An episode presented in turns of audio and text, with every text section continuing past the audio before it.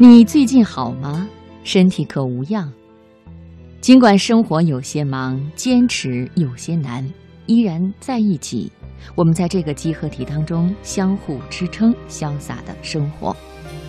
这里是中央人民广播电台经济之声财经夜读，我是你的老朋友安然。希望你在电波的那一头做一个真正的聆听者。坚持有点难闭上一只眼闭上一根。在一统天下的瘦子美女占据荧屏后，一部跟胖子美女有关的新美剧《美式主妇》最近出现了。这部剧很火，女权主义者呐喊了这么多年，不一定要瘦才是美，如今终于快成真了吗？今天的读热点，我们就说一个女性朋友一定会很想知道的话题：我们为什么担心体重？说一说，我们是否一定要减肥？把握生活的脉搏，读出热点的精华，读热点。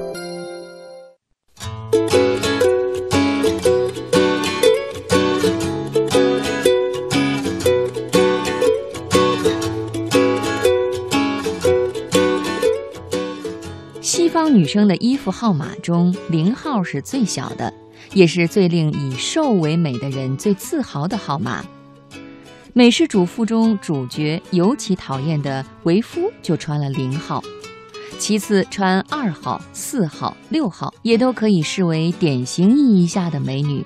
绝望主妇里的前拉美裔模特盖布埃尔是二号。穿普拉达的女魔头中，安海瑟薇扮演的那个角色，成功的从六号瘦到了四号，而开始穿八号，则是很多女孩子决定减肥的临界点。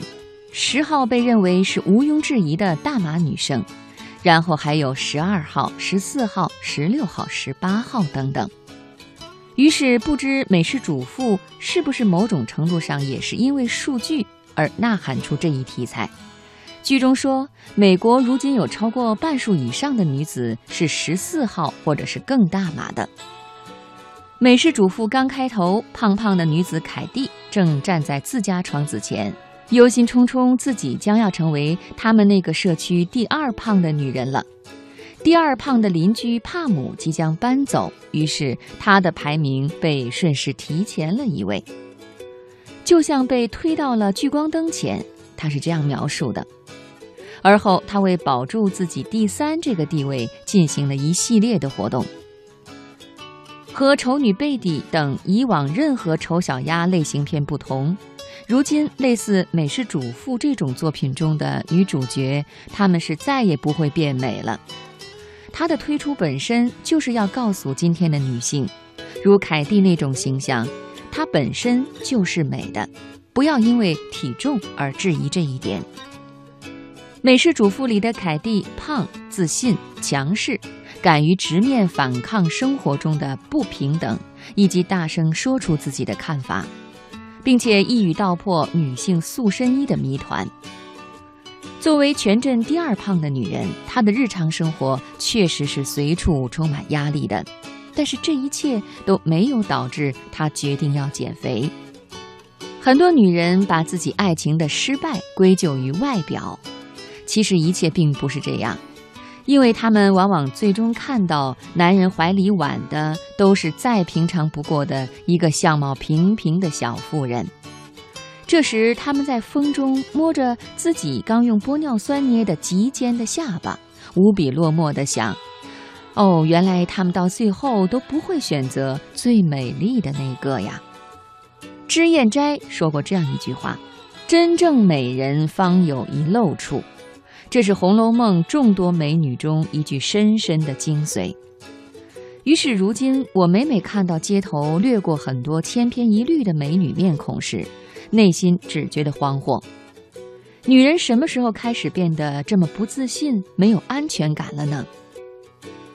有一次，在某电视节目录制现场的后台，礼仪小姐排成一队准备上台，我一眼望过去，她们长得实在是太像了。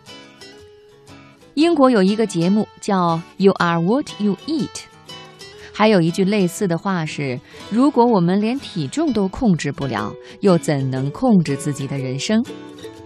这两者，我觉得其实都非常的励志。现在更多女性减肥，并不是为了取悦某一个人，或者是迎合肤浅的社会审美，而是她们减重其实就是为了证明自己对于人生的控制。卡夫卡在《胖子的毁灭》这一章中说：“那时一切都加速起来，向远处落去，在一座峭壁旁，河水急速往下流去，想停住，在那破碎的地带起伏不停，然后挤成一团，像烟雾一样飘落下去。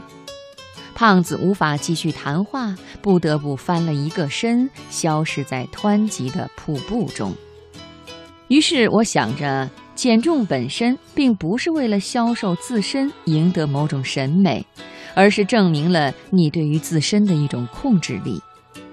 但是如果像美式主妇中凯蒂的一样，你本身就很享受丰满，也拥有一个无论如何都爱你，而且是真正爱你，不是因为某种妥协而绑在一起的丈夫。那我觉得也确实没有必要强迫自己去减肥。